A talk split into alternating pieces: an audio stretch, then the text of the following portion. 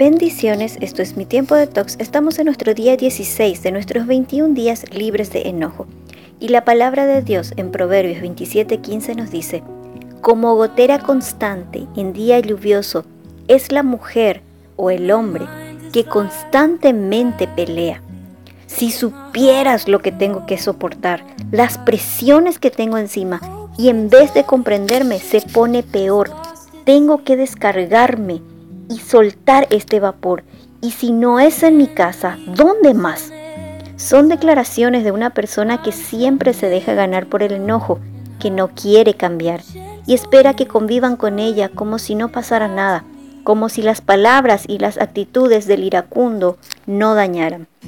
Todos pasamos por algún tipo de presión y eso no es malo. De hecho, necesitamos de ellas para motivarnos, pero la presión no hace tu espíritu, solo lo revela.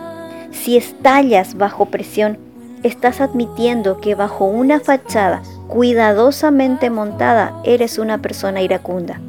La tendencia del ser humano hacia la ira ha provocado más conflictos y destruido más hogares que cualquier otra emoción negativa.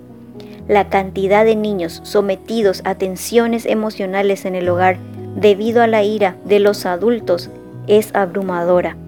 La ira puede perturbar tanto a las personas que dejan de ser ellas mismas si permiten que ésta las domine. Ten en cuenta que la ira y el amor no pueden arder simultáneamente en el mismo corazón.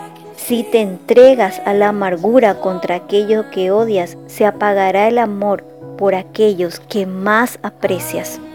Si por causa de la ira has causado daño incluso a aquellos que amas, el Señor quiere restaurar tu identidad, tu buen carácter, pero debes reconocer a la ira como un pecado, porque ningún buen pensamiento puede surgir de la ira. Salmo 71, 21 dice, me restaurarás incluso a mayor honor y me consolarás una vez más. ¿Qué pasos voy a dar? Confiesa tus pensamientos de ira, descárgate con el Señor en intimidad. Reemplaza esos pensamientos por versículos que hablen y confronten a tu corazón con el perdón. Por fe, da gracias a Dios por la victoria sobre la ira y recuerda la palabra de Dios en 1 Corintios 13:5.